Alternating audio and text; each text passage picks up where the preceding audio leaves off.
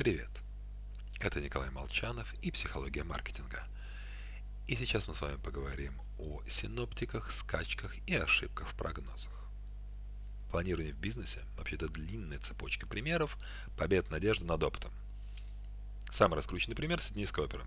Ее открыли на 10 лет позже, сделали проще, а денег потратили в 15 раз больше.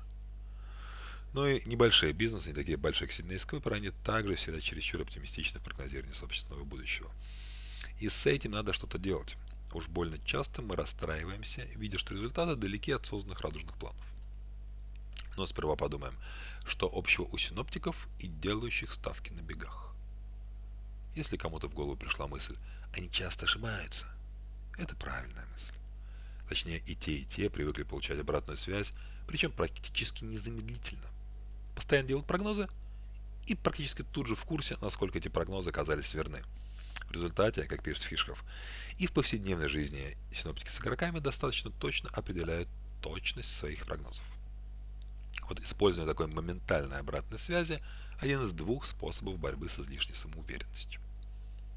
Второй – почаще думать, по каким причинам наш план провалится.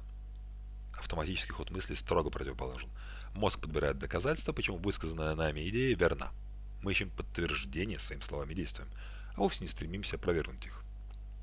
Чтобы повысить реалистичность предсказаний, сознательно заставляем себя рассмотреть информацию, которая прямо противоположна нашей точке зрения. Подумайте над этим.